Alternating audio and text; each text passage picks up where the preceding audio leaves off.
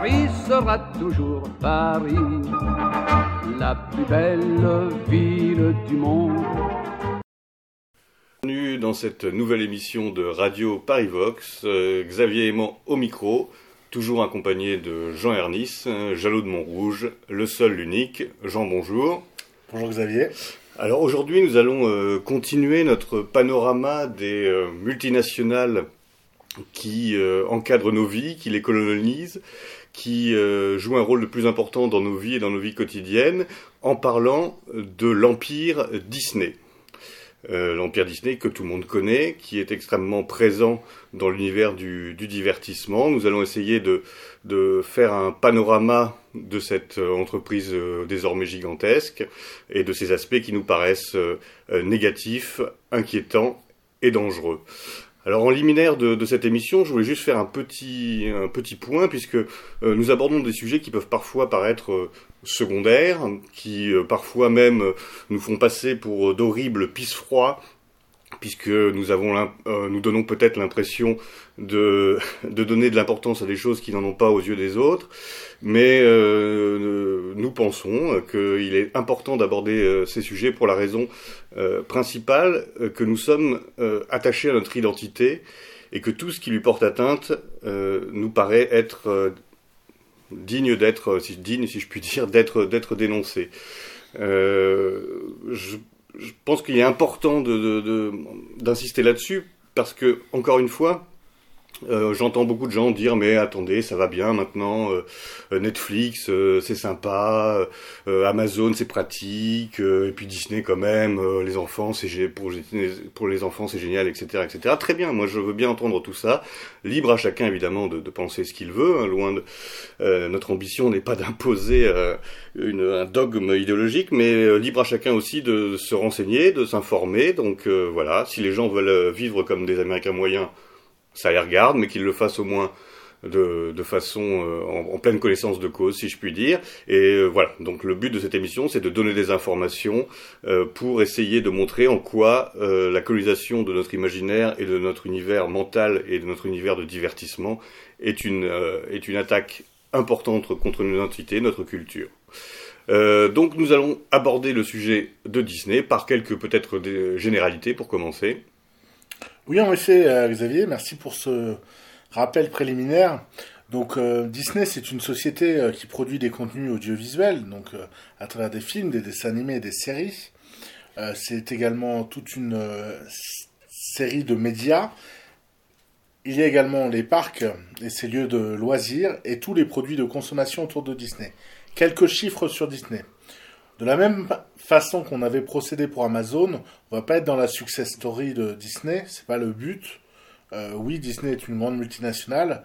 Le but, c'est plus de voir euh, où euh, dans nos vies Disney est présent au quotidien et quelle est l'empreinte de Disney sur nos vies dont on n'a pas forcément conscience. Parce qu'on peut se dire, oui, après tout, moi, Disney, très peu, mais en fait, c'est beaucoup de choses.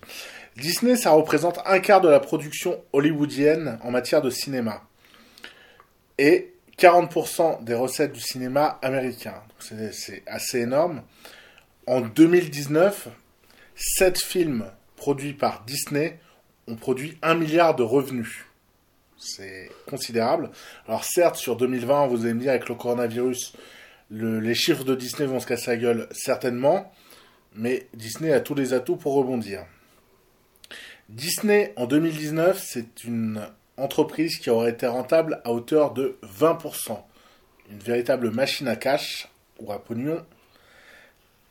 Certaines activités coûtent des sous à l'entreprise, mais elles contribuent à entretenir son empreinte sur les territoires et sa légende. On y reviendra tout à l'heure. Je te propose, Xavier, qu'on commence par parler de Disney et de la perversion des œuvres originales. Qu'en dis-tu? Tout à fait. Euh, je crois d'ailleurs que c'était ce qui était prévu, donc euh, tout va bien pour l'instant. Euh, nous suivons le programme. Alors, on peut peut-être dire qu'on va quand même surtout parler des, œuvres peut-être les plus récentes, ou voir l'évolution aussi, en tout cas, qu'il y a eu dans, la production même de Disney, qui a peut-être pas été non plus de la même qualité tout au long de son histoire. Mais en tout cas, même dès le début, dans les premières, il y a eu en effet des des réappropriations, on appellerait ça peut-être de la réappropriation culturelle de la part de Disney par rapport à des œuvres originales et notamment des œuvres européennes.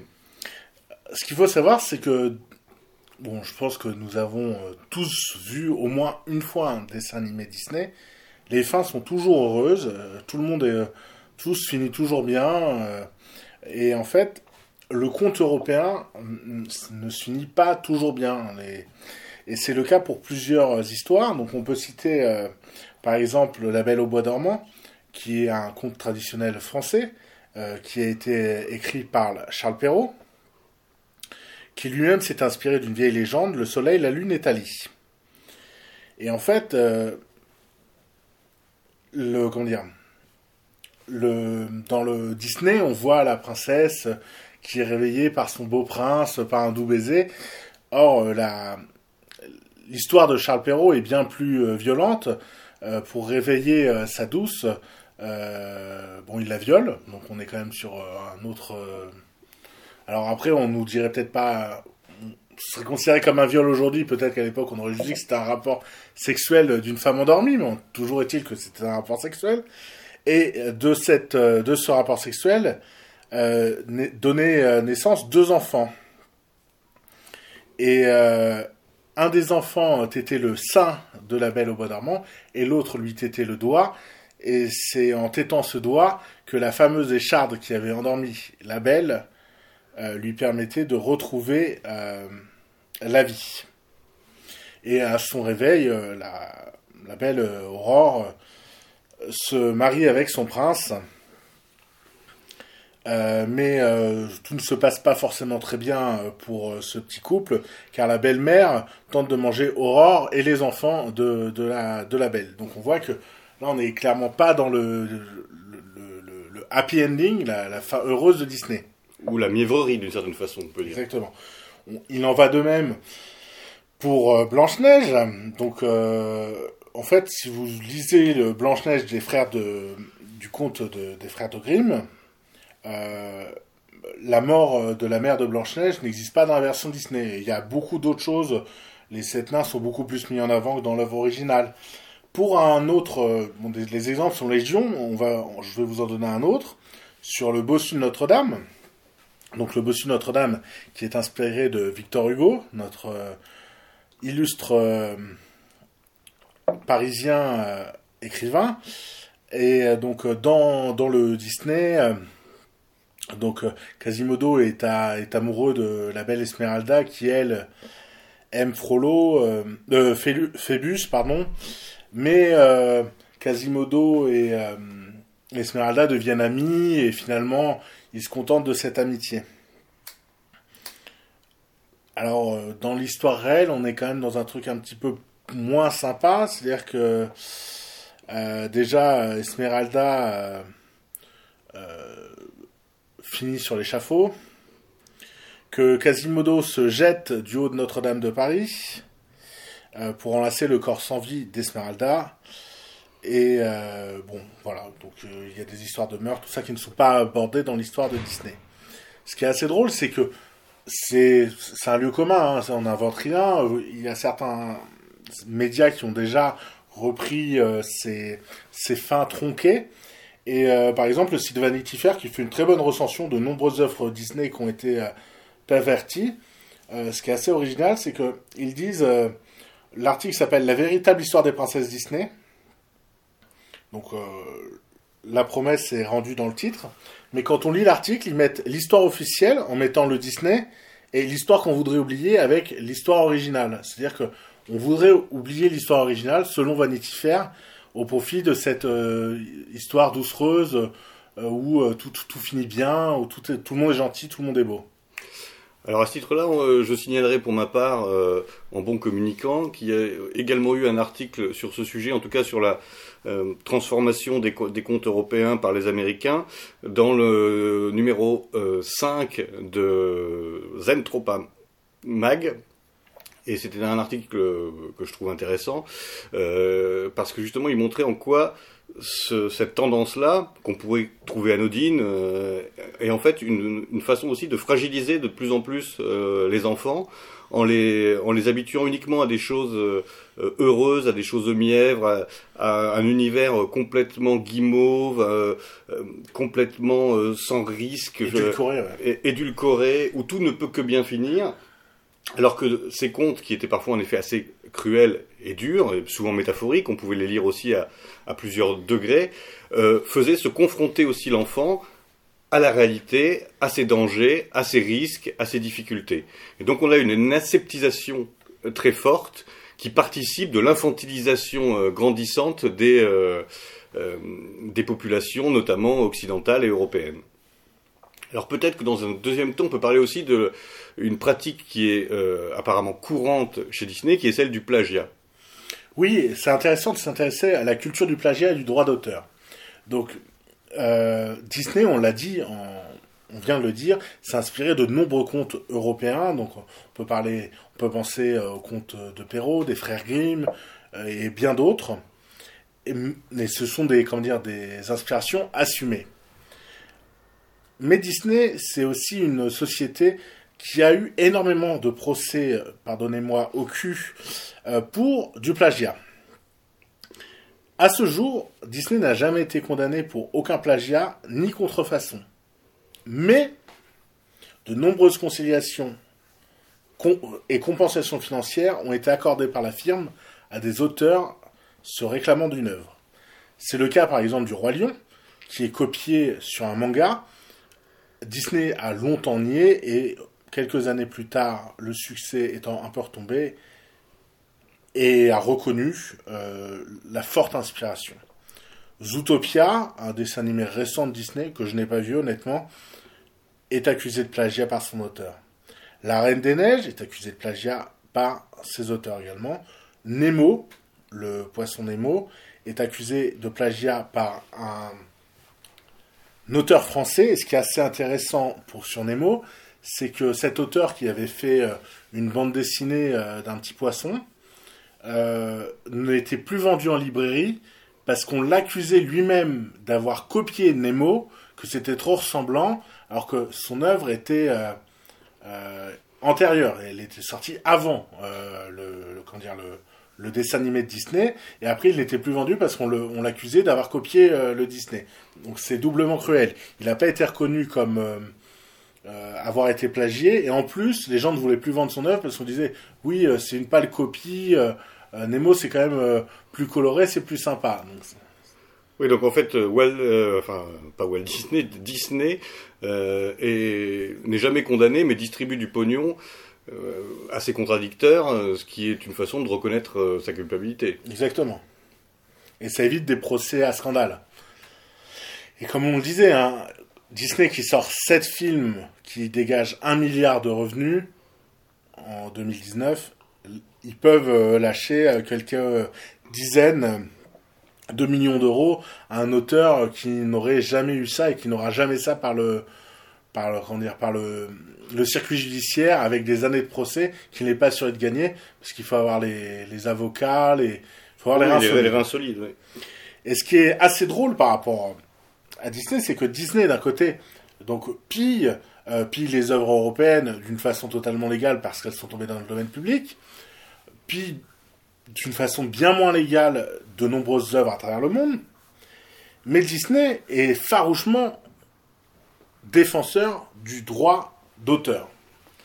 Et c'est ainsi que le, la, comment dire, le, de son droit d'auteur à elle. Quoi. Voilà, le, le, le, la loi sur le, le droit d'auteur et sur le copyright aux États-Unis, donc le droit de copie et tout ça, est surnommé le Mickey Act.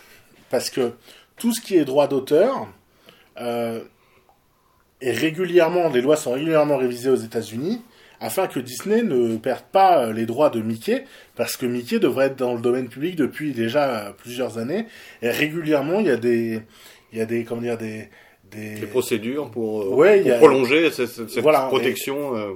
Ils ont un, comment dire, ils ont un cabinet de lobbying à Washington qui fait pression sur la sur le, la Chambre des sénateurs pour à chaque fois modifier cette loi et pour que Mickey reste dans l'escarcelle Disney et ne tombe pas dans le domaine public. Parce que c'est vrai que pourquoi euh, bah, Notre-Dame de Paris, qui a été utilisé euh, en toile de fond pour utiliser euh, bah, Quasimodo, utilisé de façon libre de droit par Disney, et même ils se font des royalties en revendant les peluches et tous, le, tous les objets autour de Notre-Dame de Paris. Les, les ayants droit de Victor Hugo ne touchent rien. Par contre, si demain vous voulez produire quelque chose avec Mickey Mouse, vous ne pouvez pas. Oui, alors ça, on peut dire que c'est un atavisme assez général chez les Américains, qui sont euh, ultra-libéraux pour les autres et protectionnistes pour, euh, pour eux-mêmes. Ça, ça, se retrouve dans de nombreuses dimensions de leur, de leur politique et de leur vision du monde. En effet. Alors, autre point euh, important euh, chez Disney et sur les, les, conséquences que, que ça a sur nos vies, c'est le, euh, le progressisme qui imprègne de plus en plus les productions Disney. En effet, alors le progressisme, dans le progressisme, c'est un mot un peu fourre-tout. Donc euh, on peut parler de la propagande LGBT, de la propagande du métissage et euh, de un petit peu tout ce qui régit euh, nos vies. Martin Pelletier parle de l'empire arc-en-ciel. Je pense que Disney est un bon exemple de cet empire arc-en-ciel. Donc d'une part, on va commencer par le LGBT. Alors il est régulier d'entendre même les acteurs de la euh, comment dire, du lobbying LGBT en France, même dire oui, Disney sont homophobes, ils ne font pas suffisamment. Euh, dans Disney Plus, vous tapez LGBT, il n'y a aucun film qui sort. Bon, déjà, il faut rappeler que Disney est à la base une société pour des enfants. Donc, de ce fait-là, euh, on serait tenté de dire que la propagande LGBT a peu à voir. Pourtant, on va se rendre compte que c'est pas aussi euh, évident que ça. Déjà, dans les nouvelles séries, parce que Disney produit également des séries pour sa chaîne euh, Disney Channel, qui est là euh, pour les ados, les pré-ados, euh, produit des choses de plus en plus sexualisées, avec des vedettes de Disney qui sont devenues des icônes de la pop culture internationale et qui très souvent sont dans la promotion LGBT. On peut penser à Christina Aguilera, à Britney Spears et à d'autres. Hein. Je veux dire, il y a Anna Montana, il y en a plein euh, des, qui sont maintenant des porte-drapeaux de la cause LGBT. Miley Cyrus. En effet. Ce qu'il faut voir également, c'est que dans certaines séries euh, Disney Channel, vous avez euh, donc des personnages LGBT, même dans certains dessins animés. Les le comment dire le parc Disneyland Paris, dont on parlera tout à l'heure, a célébré le 1er juin 2019, donc il y a un an, la Magical Pride, qui était euh, une, euh, comment dire, une, une journée euh, avec une parade LGBT++, donc une, je reprends les termes de Disneyland dans ce communiqué de presse, une journée festive et inoubliable avec ce défilé unique célébrant la diversité dans toute sa splendeur. Donc on apprendra peut-être que Pluto euh, et euh, Dingo euh, ont des rapports, je ne sais pas. Disney donc promeut le LGBT, c'est clair, et promeut également tout ce qui est métissage. Alors on a déjà vu dans certaines séries Disney à travers le jeune public des héroïnes, des héros, des amours métis, et on a certains comment dire certains personnages de Disney qui sont désormais interprétés par des personnages afro-américains. Euh, on peut penser à la petite sirène qui sort bientôt euh, euh, dans les mois qui viennent, qui va sortir, qui sera interprétée par une actrice afro-américaine. Et c'était déjà le cas de la légende de Cendrillon en 1997. Donc on n'est pas sur quelque chose qui est récent. Et le dernier point sur lequel Disney se distingue au niveau du progressisme, c'est que certaines euh, œuvres de Disney euh, sont désormais accusées d'appropriation culturelle, de racisme, euh, d'homophobie et bien d'autres choses, parce que Disney, on parle d'une société qui est plus que centenaire, donc dans son catalogue d'œuvres, il y a des choses qui, étaient conformes à la morale de l'époque, qui est moins conforme à l'ère du temps marketeux, j'ai envie de dire. Et eh bien pour ces œuvres-là, Disney soit a purement et simplement retiré l'œuvre de son catalogue, donc euh, Disney Plus, dont on parlera tout à l'heure, qui met à disposition euh, de son public euh, son catalogue, vous ne trouverez pas certains, certains films ou certains dessins animés jugés racistes. C'est le cas de Mélodie du Sud, qui était un film qui traitait de la guerre de, bah, de l'après-guerre de sécession et qui était a priori trop pro-blanc, donc qui n'est plus disponible dans le catalogue. Et les œuvres de Disney sont régulièrement jouées en comédie musicale, soit dans les dans les parcs à thème, soit même à Broadway ou à Mogador à Paris, c'est joué le musical du Roi Lion et d'autres, je je sais pas tout en souvenir, mais d'autres grandes thématiques Disney. Et ben dans ces versions live, on caviar tout ce qui pourrait blesser, heurter euh, telle ou telle communauté dans les différents remakes qui sont faits, parce que Disney fait énormément de, de films, euh, de séries, de... Et ben à chaque fois on caviarde, on coupe, on s'arrange pour euh, mieux se confronter à la réalité actuelle, quitte à pervertir des œuvres déjà perverties à la base. Oui, alors ça, on peut dire, c'est une tendance lourde de toute façon de toute la production euh, audiovisuelle, cinématographique euh, actuelle. Euh, d'ailleurs, on précise évidemment que nous utilisons le terme progressisme dans son acceptation courante, mais qui était évidemment une acceptation fautive. Il faudrait parler de décadentisme. mais ça, c'est pas propre, c'est pas propre à Disney malheureusement. C'est en effet une volonté de s'adapter à, à l'ère du temps et à la pression surtout des lobbies qui sont de plus en plus euh, prégnants et qui surveillent de plus en, avec plus en plus d'attention et qui sont prêts à des procès, des manifestations dès que quelque chose ne leur convient pas. Il y a, je pense aussi un aspect dans, cette euh, course à l'échalote, si je puis dire, du, du LGBTisme déchaîné, un, aspect qui est celui de la concurrence. Euh, car aujourd'hui, Disney, qui est une gigantesque société, qui est bien en place et qui fait, euh, on l'a vu, des, profits très importants, euh, commence à être en concurrence quand même avec d'autres producteurs de divertissement, et notamment avec Netflix. Et Netflix devient un concurrent important euh, pour, pour, Disney, et Netflix est aux avant-postes de cette propagande euh, LGBT, euh, euh, métisseuse obligatoire, etc.. Donc il faut, faut pas se laisser distancer. Par, par ce concurrent. Et je pense que cette, cette sorte d'émulation joue aussi dans, dans, cette recherche de toujours plus de, conformisme, puisqu'on sait que par exemple Netflix, ce, alors je redis ça encore une fois pour tous les gens qui sont abonnés à Netflix parce que c'est quand même sympa, Netflix a produit le premier, le premier dessin animé euh, destiné à la jeunesse, où le personnage principal est une jeune euh, enfant, même pas adolescente, une jeune enfant lesbienne. Voilà, donc c'est important de soutenir ça en payant 25 euh, euros par mois. Un peu moins, un peu moins, mais... Je ne connais pas, je suis désolé, je me suis pas tenu au courant des derniers tarifs de, Netflix. On, est autour de 15 euros par mois, mais peu importe le prix, ça fait cher la propagande et la pilule. On parlait de monde merveilleux de Netflix, le monde merveilleux Disneyland, il existe, c'est euh, les parcs à thème Disneyland. Alors il y en a plusieurs à travers le monde, euh, plusieurs aux États-Unis, plusieurs au Japon, et nous en avons un à une poignée de kilomètres de Paris, euh, le bien nommé Disneyland Paris, situé à Marne-la-Vallée, ou également nommé Euro Disney à sa création en 92. Xavier, tu as travaillé un petit peu sur Disney et les parcs à thème en général. Qu'est-ce que tu peux nous en dire? Oui, alors sur les, sur parcs à thème, c'est évidemment la vitrine. C'est une vitrine extraordinaire pour, pour, la marque.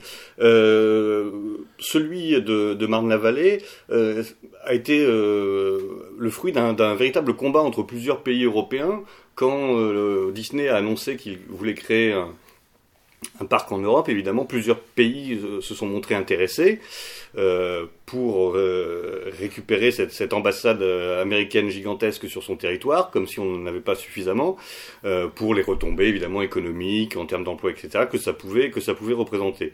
Au bout de plusieurs mois de tractation, il restait plus que deux pays euh, l'Espagne et la France qui étaient donc euh, concurrentes pour obtenir euh, ce qui s'appelait à l'époque Euro Disney.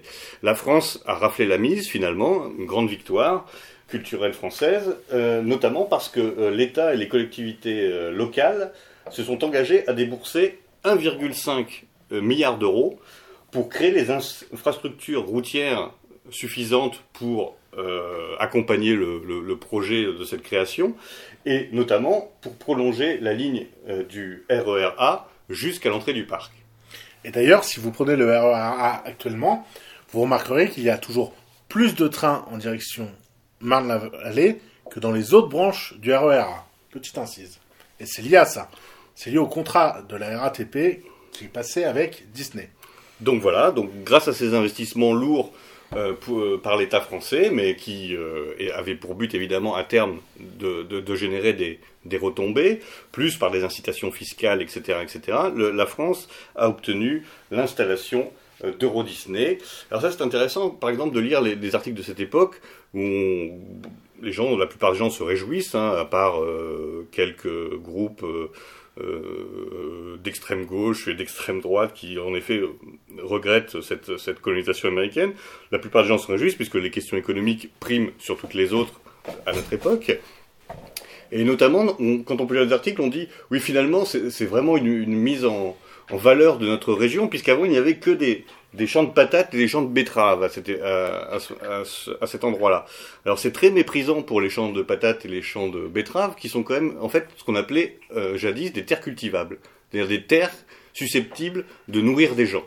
Mais ça, évidemment, à l'époque, ça n'intéressait plus personne. Aujourd'hui, peut-être qu'on réfléchirait différemment. Et donc, tout le monde se réjouissait de ce bétonnage gigantesque, encore une fois, d'une partie de l'île de France, au, détriment des, terres cultivables qui pourrait nourrir euh, les Parisiens.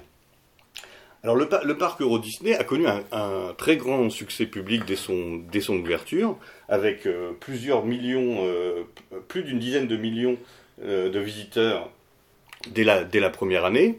Mais le parc Euro Disney reste le seul parc Disney qui est déficitaire, malgré des investissements réguliers. Euh, plusieurs milliards ont été réinvestis depuis la création dans la, mise, euh, l'amélioration du, site, etc., etc. Encore aujourd'hui, Euro Disney perd de l'argent pour tout un tas de raisons, mais Disney continue à investir dans cette, encore une fois, dans cette vitrine qui lui permet d'être présent euh, en Europe et surtout de, comment dire, de continuer à faire la promotion de ses personnages, la promotion de ses productions, et finalement c'est un énorme investissement publicitaire au travers de ce, de ce, de cette, euh, de ce parc à thème, euh, qui est quand même, alors ça c'est quand même quelque chose que j'ai découvert et que je trouve assez extraordinaire, euh, Disneyland Paris est devenu aujourd'hui la première destination touristique européenne avec en tout, depuis sa création, 320 millions de visites cumulées. Alors ça, c'est quelque chose qui, voilà, qui, qui, devrait interroger quand même un petit peu euh, les gens. L'Europe, avec son gigantesque patrimoine culturel, ses sites extraordinaires, ses cités magnifiques, son histoire, etc. La première euh, destination touristique dans cette ère géographique et historique, c'est ce parc à euh, où on peut tirer la queue de, Mickey et, se faire envoyer dans un canon à je sais pas combien de kilomètres heure. Ça devrait nous interroger un petit peu quand même sur ce que nous sommes, sur, nos sur le sens de nos divertissements et de nos occupations. Mais bon, passons. Sur le chiffre d'affaires, ce qui est intéressant, c'est que tu dis que Disneyland Paris perd des sous. C'est une ancienne qu'on entend régulièrement dans les médias, et notamment dès qu'on commence à taper un peu sur Disney, sur les conditions de travail des employés, sur tout ça, on entend toujours en écho oui, mais on, paye au SMIC, mais on n'a pas le choix que de ne payer au SMIC, vu que déjà Disney perd des sous, etc. etc. Euh, le parc Astérix, qui est un parc plus petit, est un parc excédentaire au niveau financier et reçoit euh, combien tu disais de millions de visiteurs à Disney? Euh, Par an, je crois que c'est entre 13 et 14 millions, quelque chose comme ça. Donc, le parc Astérix, on est entre 1,8 et 3 millions par an. 2,3 millions en 2018 et c'était une des meilleures années. Donc on peut s'interroger de peut-être que le parc est trop gigantesque euh, ou peut-être qu'il y a une volonté de la part de Disneyland de, de ne pas gagner trop d'argent, ce qui permet, vous savez, quand vous avez une holding, quand vous avez une, filiale qui, est, qui perd des sous, ça permet également de payer moins d'impôts. Est-ce que euh, Disneyland Paris est la, la danseuse du groupe Disney? Je ne sais pas, mais il faut s'interroger sur euh, ce modèle économique qui ne rapporte pas d'argent en étant l'attraction la, plus visitée d'Europe. Donc comment euh, on peut être rentable? C'est difficile là. Alors en tout cas, c'est pas avec les salaires en effet des, employés qui, perdent de l'argent, puisque depuis sa création, le parc Disneyland a été secoué par de, nombreux mouvements euh, sociaux. Euh, qui s'expliquent, alors ça c'est toujours amusant aussi de le lire dans les, dans les journaux économiques, au, départ par le fait que tout le management, la direction était importé des États-Unis. Et donc, comme euh, il est dit dans, dans, la presse économique avec ce sens de l'euphémisme qui, qui, me fascine, euh, c'était un, personnel de direction qui n'était pas habitué aux spécificités du droit du travail euh, français. C'est-à-dire qu'en fait, ils connaissaient pas les règles du, du droit du travail. C'était un choc culturel. Du travail français, c'était un choc culturel. On ne pouvait pas se permettre de faire autant de choses que dans un, un pays plus libéral comme le, euh, comme les États-Unis. Donc il y a eu en effet plusieurs, plusieurs conflits, des grèves, etc. Par des gens disant qui, étaient dans des conditions de, travail euh, précaires, difficiles, etc. Euh, ceci dit, des conditions de travail qui restent en France supérieures à celles des employés de, des parcs américains, puisque les parcs américains, ça a l'air d'être encore plus folklorique. Il faut dire qu'on a un droit du travail qui n'existe pas aux États-Unis. Ben, on a on avait, on avait euh, depuis le depuis le coronavirus, euh, je suis plus très sûr qu'on l'ait. Et depuis les lois de travail non plus, mais on a quand même quelques euh, trucs sur la pénibilité et tout. Déjà, il y a toute une langue autour qui s'applique autour de l'emploi de comment dire l'employabilité chez Disney. Vous êtes un cast member, c'est-à-dire que vous n'êtes pas un salarié, pas un employé, vous êtes un cast member. toujours un, un verbiage euh, qui permet de vous mettre dans une case, euh, d'essayer de valoriser des choses qui, au final vous êtes quand même payé euh, avec des des lance-pierres, mais un lance-pierre, mais bon vous n'êtes pas un, vous êtes pas un grouillot, vous êtes un caste mes couilles. mais aux États-Unis, ça a l'air quand même d'être d'être bien pire, puisque un, un rapport qui a été qui a été publié par l'université californienne occidentale en 2018 euh, affirmé qu'un dixième des employés du parc Disneyland de Californie a été sans domicile fixe et que la majorité des employés de ce Disneyland ne pouvaient pas se payer trois repas quotidiens.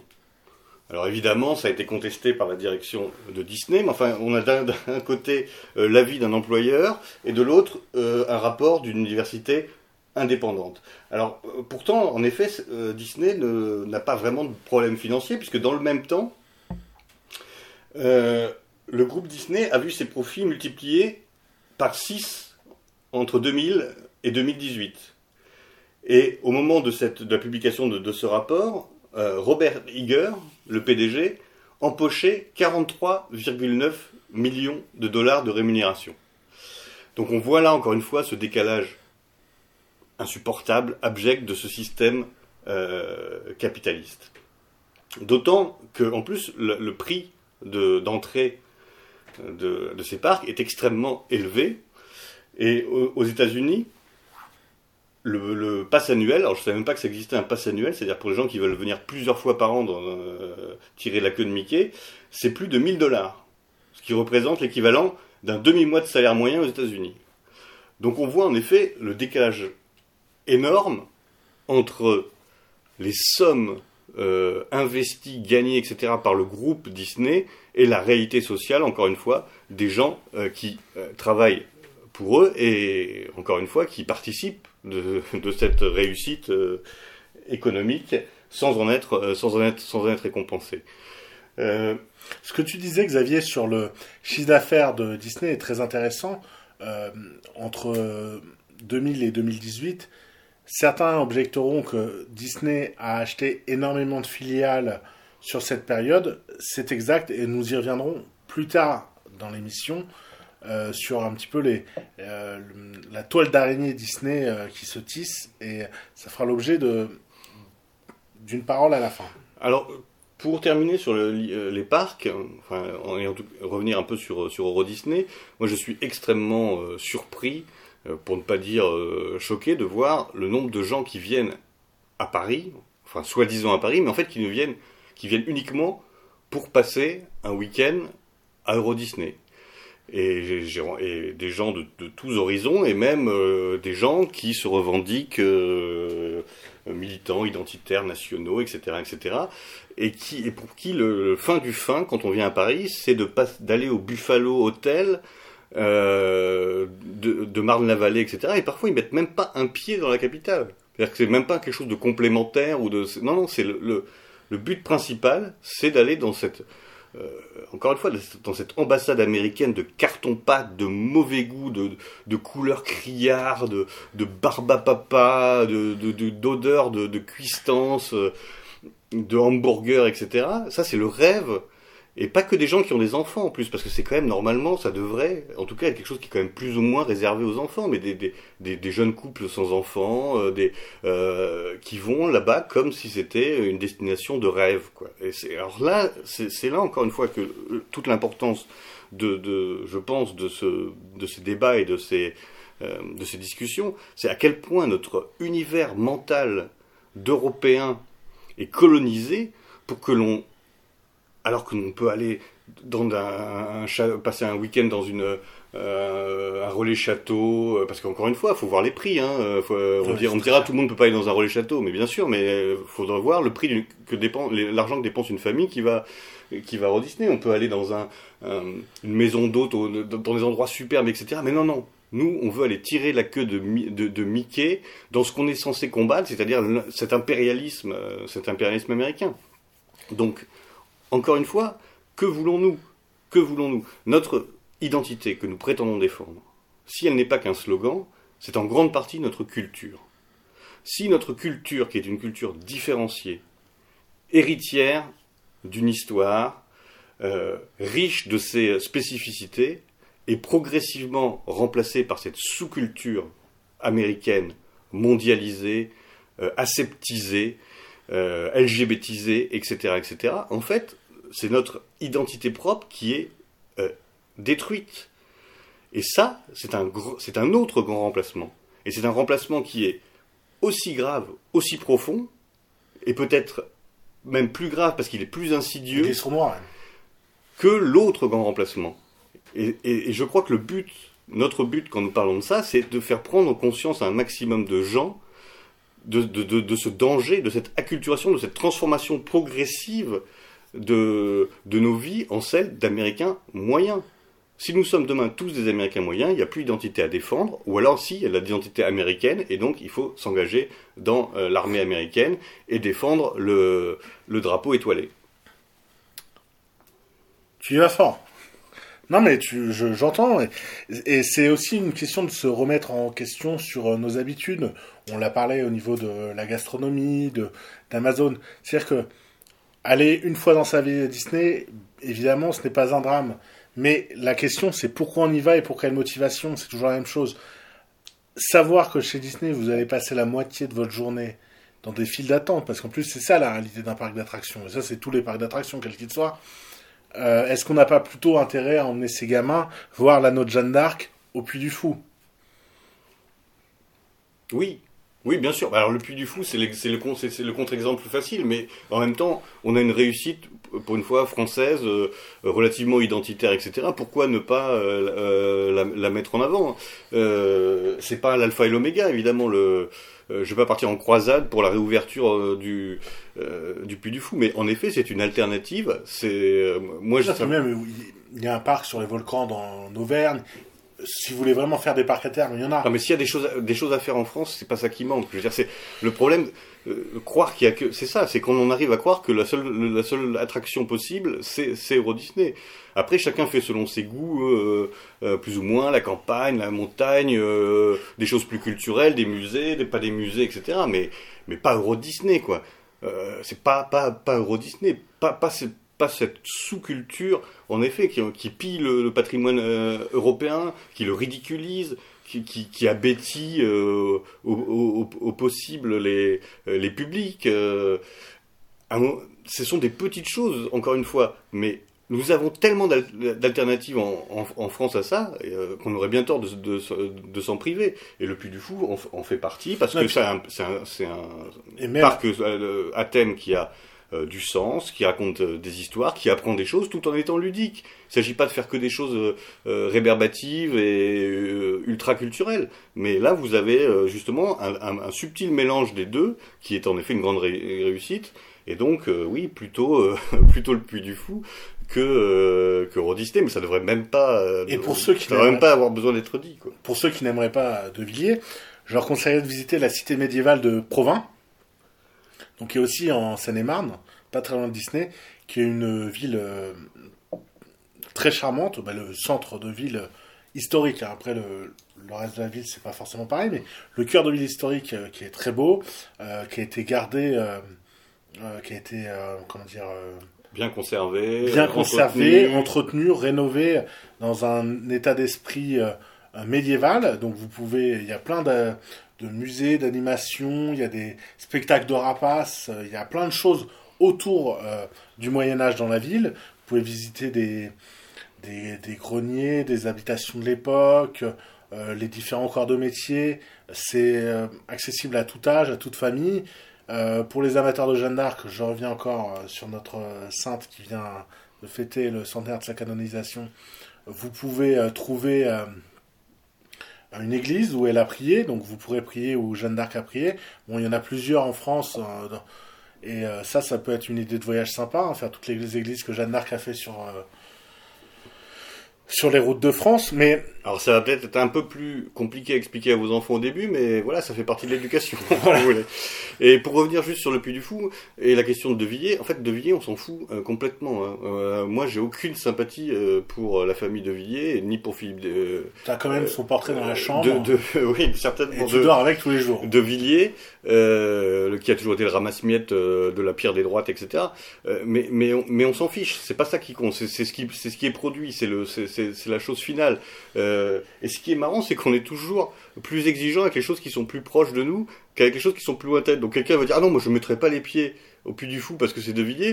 Par contre, euh, aller filer son argent à une multinationale américaine, euh, euh, c'est pas un problème. C'est comme les gens qui vous disent ah non mais moi j'irai pas dans telle ou telle librairie FAF parce que je suis pas d'accord avec la ligne sur telle question etc. Bah, par contre, aller à la Fnac ou à Amazon, euh, c'est pas un problème. Donc il faut arrêter ce, cette, ce, ce, délire. Et si on est exigeant, soyons-le sur les choses importantes et pas sur les détails euh, intra-milieu, euh, quoi. En effet. Bon, on a, on a taillé un bon costard à Mickey. Je te propose qu'on s'attaque à Disney+. Tout à fait. Allons-y gaiement. Sabre au clair. Sabre clair. Disney+, est-ce que vous connaissez? Alors si vous ne connaissez pas, je vais vous faire un topo rapide. Disney Plus, c'est euh, le mm, nouveau bras armé de Disney, ce qui ressemble à Amazon Prime Video, à Netflix et à d'autres opérateurs de diffusion de vidéos du genre. Pour 6,99€ par mois, vous avez accès à 7 profils et 4 flux en simultané. Donc là, je vous fais l'article publicitaire. Hein. pour un catalogue de 500 films et 150 séries en France. Vous retrouverez chez nos confrères et amis de Braise Info la liste des programmes disponibles qui est sortie sur leur site et qui seront également dans les liens de notre émission. Euh, cet outil de diffusion vidéo est disponible depuis avril euh, en France, depuis le 7 avril. Nous sommes aujourd'hui le 2 juin, jour d'enregistrement, donc l'émission va sortir euh, dans quelques jours nous avons déjà 2 millions de téléchargements de l'application en France. 50 millions de téléchargements dans le monde, sachant que l'application est arrivée dans d'autres pays avant d'arriver en France. il faut prendre ces chiffres avec précaution, car Disney offre euh, euh, dire, des semaines d'essais, euh, il y a différentes offres d'essais gratuites qui permettent d'accéder à la plateforme gratuitement. Peut-être que sur les 2 millions euh, de gens qui accèdent, il n'y a pas 2 millions de personnes payantes.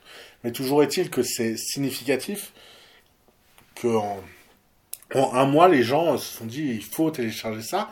De la même façon que Netflix était le grand gagnant du confinement, euh, Disney Plus, euh, on s'inscrit dans la même ligne. On est dans la culture de ce qu'on appelle le binge watching, donc c'est-à-dire de s'ingurgiter un maximum de séries, de films, d'en regarder toujours plus et euh, alors on va nous dire 7 euros par mois c'est rien, c'est euh, moins qu'une place de ciné pour tes gamins. Euh, alors, c'est rien, mais c'est 7 plus 15 plus 12 plus... c'est tous ces abonnements qu'on a maintenant, qu'on n'avait pas il y a quelques années. Et puis il y a quelques années, à votre anniversaire, on vous a acheté deux CD, un livre et un DVD, vous étiez content. Dorénavant, ben, on vous achète un iPad qui coûte bien plus cher pour vous permettre de prendre tous ces abonnements. Euh, que dire sur Disney Plus? Le catalogue français, euh, comme je vous l'ai dit, a été cavardé de certaines œuvres. Euh, et on est surtout sur un truc, sur un réflexe de d'aliénation aux écrans, de toujours en regarder plus, de, de ne... En fait, l'ennui n'existe plus. Et ça, c'est la culture de la notification sur les téléphones, tout ça. C'est-à-dire qu'on est continuellement en train d'être devant un écran et euh, Disney Plus participe à ça, pas plus, pas moins que les autres. Euh, le catalogue de Disney Plus est assez impressionnant parce que euh, il contient, par exemple, tous les Star Wars. Et donc, il contient également des films tels que Titanic. C'est un catalogue qui est plein de nombreux films césarisés, oscarisés, qui ont gagné la Palme d'Or à Cannes. Donc c'est un catalogue qui est quand même conséquent. Mais euh, en fait. Euh, bah, on a déjà une offre tellement gigantesque déjà, de, euh, même non payante, hein, sans, vouloir inciter personne à faire des choses illégales. non, mais même déjà de façon légale. Que on, peut se demander encore une fois, surtout dans des temps économiques qui risquent d'être compliqués, le besoin de se rajouter en fait un, un abonnement sur le dos. Et je, et je, voudrais juste faire un tout petit point sur euh, sur la nocivité euh, des écrans, etc., etc. Euh, ce sera, ça pourrait être largement le sujet d'une émission entière. Ça a été euh, évoqué euh, déjà plusieurs fois, d'ailleurs, dans d'autres émissions et puis dans de nombreux articles, etc. Ce, cette idée qu'on ne peut plus désormais passer du temps sans être devant un écran, il est déjà compliqué pour des adultes, il est dramatique pour des enfants. Alors, moi, j'ai pas d'enfants, donc comme euh, on me le dit régulièrement, je ne devrais pas avoir euh, mon mot à dire sur l'éducation des enfants, mais euh, comme je suis pas tout à fait d'accord avec ce principe et que j'ai quand même des yeux pour voir, pour voir autour de moi et pour essayer de comprendre deux trois choses, on voit le drame que ça représente. Vous avez des, des gamins qui sont désormais collés dès, mais même, je dirais, dès 3 ans, 4 ans sur des, euh, des écrans euh, qui n'ont plus de, qui sont qui n'ont plus de capacité de socialisation, qui savent pas dire bonjour, qui savent pas dire au revoir. Euh, évidemment, on va pas les forcer, les pauvres chéris, parce que ce serait vraiment tellement odieux.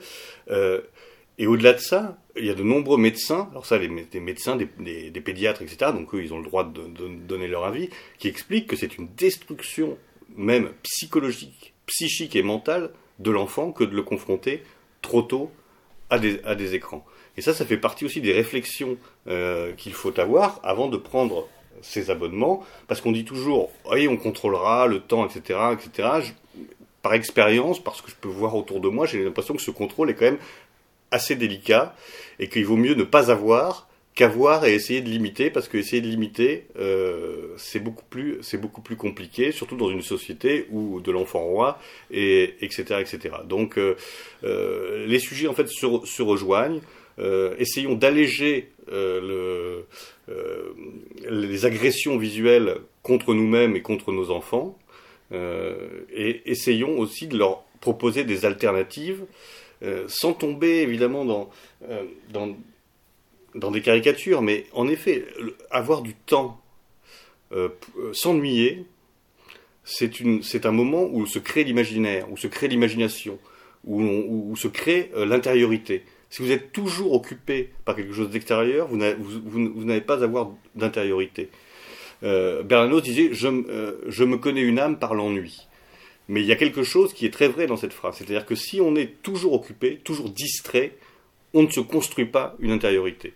Et, ça, ça se joue, euh, je pense, dans les, dans les premières années euh, de la vie, etc., euh, etc. Donc, arrêtons de penser que les, nos que les enfants, nos enfants, parce que les, enfants, au-delà de leurs parents, ce sont aussi les enfants de la communauté, de, de notre pays, etc., ont besoin d'être en permanence occupés, sollicités, etc., etc. Euh, ils peuvent s'ennuyer, ils doivent s'ennuyer, ils peuvent se créer leur propre jeu, etc. personne ne dit que c'est facile, surtout une fois qu'on a mis le, doigt dans l'engrenage. Mais encore une fois, je pense que c'est une réflexion qu'il faut vraiment avoir sur ce qu'on veut aussi transmettre. Merci Xavier. Je te propose de parler des filiales Disney. Alors, ça va être un petit peu plus chiant. Ça va être une, une, énumération. On va bah, alors que jusque-là, c'était la grosse stuff. Non, mais c'était la, la, la, gloriole, c'était l'amusement euh, intense et pur. Non, là, on va être sur une liste. Alors, la liste, c'est moins marrant, évidemment. Mais euh, je vais vous citer différentes filiales Disney, mais j'insiste bien, ce sont les filiales principales. Chaque filiale que je vais vous citer comprend elle-même d'autres filiales. Donc on va pas toutes vous citer les marques Disney, parce que sinon, il nous faudrait plusieurs jours d'émission et euh, plusieurs mois de préparation à cette émission. Et euh, malgré tout l'amour que nous vous portons, je n'ai pas ces mois de préparation et vous n'avez pas ces jours pour nous écouter. Et vu qu'il faut s'éloigner des écrans, nous allons nous restreindre à la moelle euh, principale, j'ai envie de dire. Substantifique. Substantifique moelle. Merci Xavier. On commencera par Pixar. Donc les comment dire, les que je vous donne sont dans un ordre totalement euh, aléatoire. N'y voyez pas un ordre de grandeur, d'importance. Certains vont dire oui, ça c'est plus important que ça. Peut-être. Elles sont données comme ça. Il n'y a pas d'ordre vraiment qui a été euh, fixé. Donc Pixar est un studio d'animation et ce qui est intéressant, c'est de voir qu'il avait été fondé par Steve Jobs. Donc autre géant de, du divertissement avec Apple, notamment. Un, comment dire, un service qu'on ne connaît pas en France, c'est le service Ulu. Ulu, c'est comment dire, un service de diffusion de télévision par abonnement pour des films, des séries et des clips musicaux. Donc, c'est un petit peu comme Disney mais sur un catalogue plus large. C'est un petit peu comme le, Molotov TV qui est sorti en France, en version payante et qui fonctionne, parce que Molotov TV ne fonctionne pas trop en France. Tu connais euh, Xavier Molotov TV Moi je connais que les cocktails Molotov. Voilà, bon. Molotov TV, c'est un, une plateforme de différentes chaînes de télévision françaises qui se sont réunies pour proposer euh, leurs euh, séries et films en rediffusion. Mais Hulu, c'est sa version américaine, mais qui fonctionne. Vous avez bien sûr les Disney Store, donc toutes les boutiques Disney, dont je rappelle, il y en a quand même une sur les Champs-Élysées à Paris.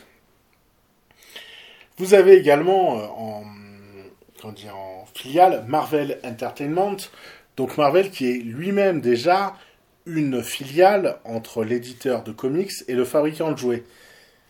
Vous avez les croisières Disney, qu'on peut lier avec les parcs euh, Disneyland dont nous avons parlé tout à l'heure, ou les différents resorts. Très intéressant, vous avez l'American Broadcasting Company, ABC. C'est un groupe de médias américains et ce groupe de médias américains, c'est pas n'importe quel groupe, parce qu'il comporte la chaîne ABC, donc la chaîne éponyme, qui est l'équivalent d'un BFM TV euh, américain, du moins qui était précurseur par rapport à BFM en France. Dans ce groupe, vous avez également National Geographic et toutes les chaînes euh, affiliées. Vous avez ESPN, les chaînes de sport. Et euh, ce groupe a produit énormément de séries à succès. On peut citer des séries historiques comme Zorro, Les Inrecuptibles, le fugitif, les incorruptibles. Oui, j'ai pas dit ça. Non, les incorruptibles, c'est autre chose. Mais les incorruptibles, pardon. Et des titres plus récents de séries, tels que Castle, Lost, Desperate Housewives, Grey's Anatomy, ou encore la série que je devine que vous regardez tous, Danse avec les stars. Ah oui, ah oui, non, c'est impressionnant. Que des, que des chefs-d'œuvre, quoi. Que des choses dont on aurait en effet pas pu se passer, quoi. C'est, impressionnant. Euh, ce qui est, ce qui est, d'ailleurs étrange, c'est que même sans les avoir vus, tout le monde connaît ces, ces, noms de séries. Ça, prouve, encore une fois, l'importance que ça a pris dans, dans nos existences. Et la, encore une fois, la colonisation de, notre imaginaire. Le Desperate Housewife, euh, qui, euh, pour, le coup, pour avoir encore une fois vu très peu de choses là-dessus, mais un ou deux épisodes par intérêt sociologique, c'est quelque chose qui est tellement typiquement américain qu'on a du mal à comprendre comment ça peut fonctionner dans d'autres pays. Euh, le mode de vie, euh, le mode d'habitation, rien n'est proche de nous, mais en fait on a tellement intégré ça depuis des années à force de séries, de Friends, etc., qu'on a l'impression que ça nous parle alors que c'est à des millénaires de nos existences réelles.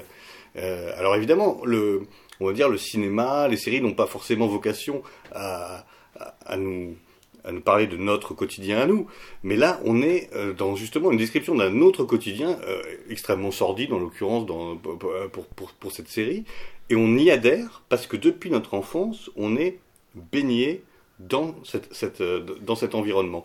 Et, je, crois qu'on a du mal, pour ça je le répète, à prendre conscience des dégâts que cela fait sur notre euh, identité et sur notre culture.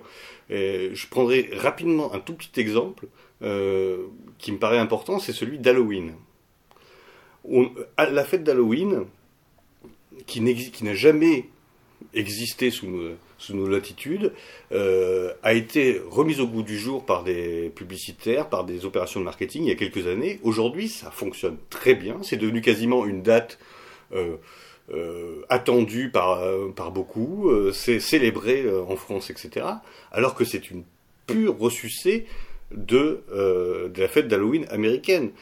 Qu'on ne vienne pas me dire que c'est sa mère euh, que c'est notre plus longue mémoire qui, qui tout d'un coup ressurgit dans, dans des masques. Euh, chez Carrefour. Euh, voilà, chez Carrefour, dans, euh, avec des squelettes et, et, et, et, des masques de monstres. C'est faux. Voilà. On, et comment ça, ça, ça, a pu fonctionner? Ça a pu fonctionner parce que nous étions préparés depuis des années à cette fête à travers toutes les, émissions et toutes les séries que nous regardions et où cette fête a été en effet célébrée parce qu'elle était importante là-bas. Et donc le jour où le génie du marketing a décidé de lancer ce nouveau marché, eh ben nous, dans notre, dans notre inconscient, nous avions l'impression que c'était quelque chose que nous connaissions, qui nous parlait, et nous avons participé à cette opération. Enfin nous, je parle, en tout cas, les masses ont participé à cette opération marketing parce qu'elle avait été préparée par des années de lobotomisation, par Friends, par machin, par euh, oui, tous les dessins animés, euh, toutes les, les, dessins animés. Aujourd'hui, euh, c'est une fête française, européenne, ce qu'elle n'est absolument pas. Et ça, c'est le résultat concret de cette fameuse colonisation euh, de l'imaginaire. Et dans le même temps, qui n'est pas un fantasme d'intellectuel, puisqu'on voit tout à fait ses effets concrets euh, dans nos vies. Et dans le même temps, on a oublié par exemple le carnaval, qui est pourtant prégnant dans de nombreuses régions françaises. Alors oui, il existe toujours dans certaines régions, mais pas autant qu'on pourrait le croire. On va continuer notre litanie des séries. On peut, par exemple, citer 20th euh, Century Studio, 20th euh, Century Fox, donc euh, qui est un des plus gros studios d'Hollywood, si ce n'est le plus gros.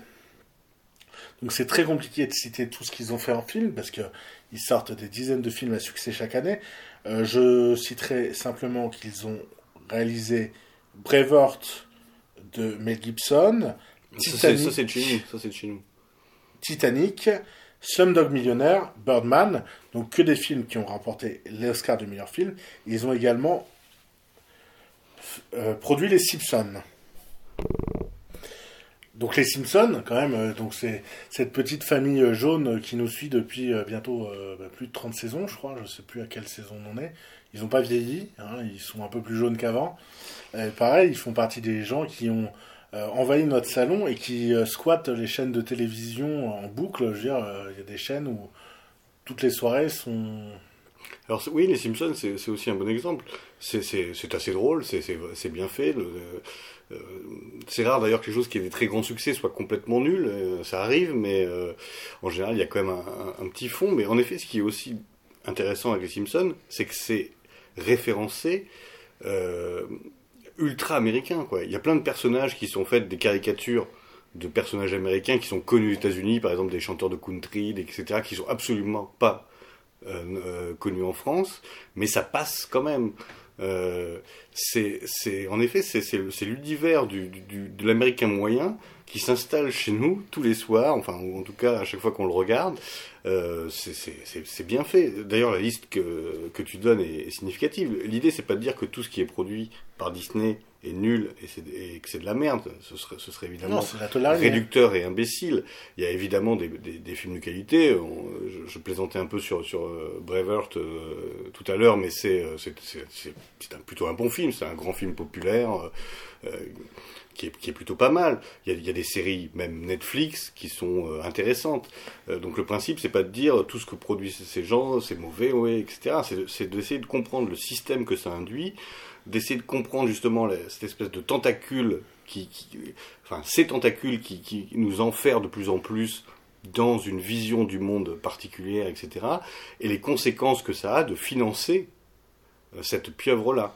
Euh, voilà, parce qu'il faut, faut pas être caricaturaux, et en effet, il y a, il y a des choses de qualité, sinon ça marcherait pas aussi bien. Mais c'est comme tout. Euh, quand on paye, euh, ok, il y a un truc de qualité sur du truc pourri, dix trucs pourris, et surtout, le tout, même les choses de qualité, en général, sont porteurs d'un message ou d'un fond idéologique qui n'est pas le nôtre et qui est même destructeur du nôtre. Même euh, des séries qui paraissent euh, au premier abord tout à fait neutres ou juste euh, ludiques, euh, comme une, une, une, série qui a eu euh, beaucoup de succès, donc j'ai évidemment pas réussi à dire le nom Pinky Blinders. Blind, Blinders. Donc sur des mauvais garçons, bien habillés, virils, qui se tapent dessus, qui se tuent. Donc on, adore, c'est bien fait, c'est très bien fait, etc. mais on arrive à la dernière saison, et la dernière saison, c'est quoi? C'est le combat de ces euh, gens qui sont des voyous, mais qui finalement sont formidables, contre l'hydre fasciste représenté par Mosley. Donc même là, euh, les types sont des crapules, se tuent, etc. Mais il y a quand même toujours pire, il y a les fascistes. Et là, euh, l'idéologie revient et reprend le dessus, et on ingurgite ça. Et euh, alors on peut se dire oui, mais nous avec du recul, euh, etc. Sauf que déjà nous avec du recul, il y en a pas beaucoup des nous avec du recul. Et même avec du recul, on est bouffé petit à petit parce que tout ce qu'on emmagasine euh, imprègne notre inconscient. Il n'y a pas de euh, je peux regarder les choses avec de la distance, etc. Euh, oui, jusqu'à une certaine mesure, jusqu'à une certaine quantité. Et quand on absorbe trop, on est transformé par ce qu'on regarde. Donc à mon avis, c'est ça le, euh, danger de ces, productions euh, de masse, au-delà de la qualité relative qu'elles peuvent avoir. Comme je le disais, les, les tentacules, c'est ça en fait. Euh, par exemple, Sky Sports en Italie est détenu en partie par Walt Disney, bah, le groupe Disney. Pareil pour Sky Sports en Allemagne, donc c'est les chaînes APH qui diffusent notamment les championnats de football locaux. Euh, on a également The Walt Disney Company Italia. Il existe également The Walt Disney Company Russia, donc qui sont des compagnies euh, fondées dans le but de d'investir un territoire d'une part par les produits dérivés et d'autre part par des productions audiovisuelles. Pour l'anecdote, en Italie, ça a été fondé en 1932. Donc c'était pas hier ni avant-hier. C'est quand même pas récent et ça prouve euh, l'importance pour ces compagnies du marché européen parce que pour eux on est un marché à conquérir et on, ne nous voit pas autrement que dans l'aspect du marché. C'est-à-dire qu'on est dans des parts de conquête et dans du pécunier. Ils sont pas là pour nous apporter du divertissement, ils sont là pour engranger des bénéfices. Oui, et en Italie, à l'époque, avait été mis en place un système de production euh, cinématographique euh, italien et euh, qui visait aussi à contrebalancer euh, cette influence-là, ce qui existe dans de moins en moins de pays, euh, de pays européens. Le problème, c'est aussi ça, c'est cette, absence de contrepoids, et notamment de contrepoids nationaux. Il n'y a, plus, de production de films dans la plupart des pays européens, enfin en tout cas de façon massive, ou alors on est sur du cinéma hyper intellectuel, hyper cinéma d'auteur, comme on dit, etc. Et, à part en France, où bon gré mal gré, on continue quand même à avoir une, une production euh, importante qui a un coût. Hein, euh, on critique assez le statut des intermittents, etc., etc. Mais c'est aussi un levier pour, pour faire un contrepoids euh, à cette hégémonie euh, américaine. C'est pour ça qu'il faut toujours euh, relativiser les choses. Et en effet, c'est encore une autre question, mais par exemple, cette question du statut des, intermittents, bien sûr qu'il y a beaucoup d'abus, bien sûr que ça coûte très cher, mais il faut voir aussi que ça nous permet d'exister encore au niveau mondial sur le marché du cinéma. Euh, ce qui n'est pas vrai des autres pays européens. Alors, qu'il faille le réformer, qu'il faille lutter contre ces abus, je suis d'accord. Ceux qui veulent, encore une fois, toujours pareil, quand ça marche pas, on se débarrasse euh, du bébé et de l'eau du bain, il me semble que c'est une erreur. Alors évidemment, on me dira oui, bah si c'est pour produire, euh, qu'est-ce qu'on a fait au bon Dieu euh, et les ch'tis, je sais pas où, c'est peut-être pas une bonne chose. Ça, d'accord, sur la qualité de la production. on pourra discuter, mais il reste qu'on a encore aujourd'hui, en France, les moyens de produire massivement un cinéma. Après, euh, libre à nous d'en faire du cinéma de qualité. Ça, c'est encore une fois un autre, un autre, un, autre débat. Mais gardons les leviers euh, d'indépendance que nous avons encore. Alors, c'est sûr que dans le Galaxy Disney, on a tous les Star Wars et même Indiana Jones, tous les films de George Lucas qui ont été rachetés, les studios inhérents. Euh, donc là, effectivement, on est sur des poids lourds du divertissement mondial. on a également Disney Interactive qui produit des jeux vidéo. Et on a des choses qui sont tout sauf anodines. Pourtant, c'est des filiales qui ne sont pas connues. On a Tata Sky, donc c'est pas une euh, tante qui boit du whisky. Tata Sky, c'est un fournisseur de télévision par satellite euh, indien. Et ça, voyait, euh, qui est assez récent. Et en 1932, le marché à conquérir, c'était l'Italie. Et par l'Italie, c'est un marchepied pour toute l'Europe. On va pas se mentir. L'Inde, qui est un des pays les plus peuplés au monde, est un marché à conquérir pour Disney. Et ne euh, faudra pas s'étonner si demain on a des, dessins animés qui s'inspirent de Bollywood ou de choses comme ça. Et euh, dernier, euh, comment dire, dernière filiale Disney, donc il y a Disney Interactive qui produit les jeux vidéo ou qui, comment dire, qui suit les licences autour de, des jeux. Et euh, j'ai euh, voulu finir par Disney Publishing Worldwide. Donc c'est la, dire, c'est tout ce qui est publication et maison d'édition autour de Disney. Et c'est tout sauf euh, anodin parce que vous avez énormément de produits dérivés autour de la marque et autour de chaque film. On a fait un, il y a encore énormément de filiales. Il y en a peut-être certaines à côté de quelles on a pu passer, et c'est même sûr. Euh, l'idée, c'était de vous montrer les différentes euh, filiales de Disney, le poids qu'elles ont et euh, surtout leur prégnance. Donc, de la même façon qu'on avait dit pour Amazon, on ne révolutionnera pas tout. il ne s'agit pas de euh, les amateurs de Star Wars peuvent continuer à aller voir un Star Wars dans l'année. On n'est pas là pour faire une leçon de morale globale. Et surtout, déguisez-vous. En plus, vous avez l'air très intelligent, c'est parfait. Mais c'est euh, plus de, de réfléchir, de prendre la distance et d'avoir conscience des choses. Et comme le disait très justement Xavier, euh, le fait de se croire plus malin que la machine, ça a vraiment ses limites. C'est sûr de se penser toujours à même de d'être plus fort, plus malin, plus intelligent. Euh, c'est aussi ce qu'on veut nous faire croire, mais euh, nos enfants, les plus jeunes et euh, même les plus jeunes n'ont pas forcément de points de repère et de points de comparaison qui leur permettent de s'extraire de cela. vous voyez, pour nombre d'enfants, Quasimodo, c'est Disney, c'est le Quasimodo de Disney. Alors, certes, c'est un beau dessin animé, notre-Dame de Paris est plutôt bien dessiné, mais euh, lisez euh, Victor Hugo et vous verrez en français plutôt qu'en farci, et vous verrez que l'œuvre n'est pas la même et elle dit autre chose. Alors, certes, un divertissement pour les enfants n'a pas forcément vocation à donner euh, une atmosphère sur ce Paris, sur, une précarité de l'époque, tout ça, mais c'est important de lire les œuvres dans leur contexte. Et Disney retire beaucoup de contexte, comme je l'ai dit au début.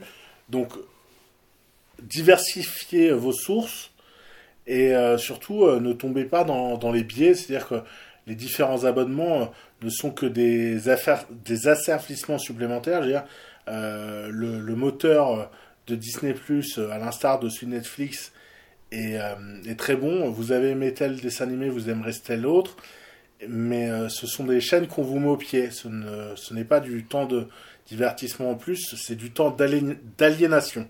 Et je pèse mes mots. Oui, alors euh, pour prendre pour le coup une référence tout à fait hollywoodienne, euh, la matrice, on ne la retourne pas, on en sort ou on y est. Alors on ne peut pas malheureusement en sortir complètement à l'heure actuelle, hein, puisqu'il n'y a pas encore de contre-culture, de monde alternatif euh, qui est euh, viable, mais on peut s'en extraire petit à petit, et ce sont des petites choses à faire pour retrouver, encore une fois, le mot, je pense qu'on a peut-être le plus répété, retrouver de l'autonomie, retrouver de l'indépendance, retrouver du temps de réflexion, retrouver du temps pour travailler à d'autres choses bien sûr, on a besoin de divertissement. L'homme a besoin de divertissement, l'homme ne peut pas vivre sans divertissement. Notre but n'est évidemment pas de dire qu'il faut se priver de divertissement, il faut choisir ces divertissements et essayer de trouver des divertissements intelligents. Et il y en a, heureusement, mais il y en aura de moins en moins. Tant, euh, plus étendront ces méga machines du euh, divertissement euh, hollywoodien sorti de, des studios américains, faits par des Américains pour, comment dire, niveler, ravaler, détruire toutes les spécificités locales, nationales, civilisationnelles, culturelles au profit d'un modèle commun, béni oui oui, euh, gentil, etc., qui en plus est complètement à l'opposé du monde qui nous attend demain. Euh, on préparera pas bien nos enfants avec euh, euh, ce genre de production, par exemple. Et voilà, donc faisons des choix. Et encore une fois, ce sont des sacrifices quand même tout petits, quoi. gens qui me disent ah, attends, je peux quand même pas ne pas emmener mes enfants à Euro Disney. Bon bah je dis ok, bah, très bien, mais ok, très bien je ne sais pas quoi dire d'autre. Euh, voilà, donc euh, j'espère que euh, on fait pas trop d'honneur de leçons dans, dans ces émissions. C'est vraiment juste pour éveiller des, des réflexions, des discussions, des débats éventuels. D'ailleurs, si vous avez des, des choses à dire, n'hésitez pas à, mettre des commentaires sur le site de, Méridien Zéro. On se fera un plaisir de, répondre. Mais voilà, ces temps confus que nous vivons sont peut-être l'occasion de repenser un petit peu euh, notre existence quotidienne, qui encore une fois est une existence éminemment politique et nous sommes toujours libres, euh, encore en tout cas pour le moment, d'un certain nombre de nos choix. Donc euh, essayons de faire les bons. Ben, je te Xavier. Est-ce que tu as quelque chose pour conclure? Un mot plus général? Un mot sur d'autres thèmes peut-être? Écoute, toujours, toujours la même chose. Continuer à, à écouter les émissions de Méridien Zéro, à les diffuser, euh, euh, essayer d'aller sur le Tipeee. Hein. J'ai pas vu euh, une grosse augmentation des tipeurs sur le sur le Tipeee de Méridien Zéro. Euh, justement, peut-être que Mulan est dans ce Tipeee d'ailleurs, donc peut-être que les voilà les 9,90 euros de tel abonnement pourrait être mieux utilisé pour soutenir les, les médias indépendants. Euh, essayer de, voilà de discuter, euh, débattre et puis euh, soyons différents, ne soyons pas des slogans, incarnons nos slogans et à la mesure de ce que nous pouvons faire. Nous sommes des hommes imparfaits, hélas. Mais encore une fois, les petites choses font les grandes. Euh, soutenez Méridien Zéro, soutenez la presse indépendante, soutenez les mouvements locaux. Euh, euh, et voilà. Et agissons, parce que les autres, ils agissent pendant, pendant, pendant ce temps, et surtout en ce moment où tout, tout s'accélère beaucoup. Merci Xavier. Tu voulais conclure avec la blague Pourquoi Mickey Mouse peut-être? Ah non, non, non, je ne me permettrai ben, pas. Nous vous laisserons répondre en commentaire. À bientôt, chers auditeurs, sur Radio Paris Vox et sur Méridien Zéro. Au revoir, bonne journée. Paris sera toujours Paris, la plus belle ville du monde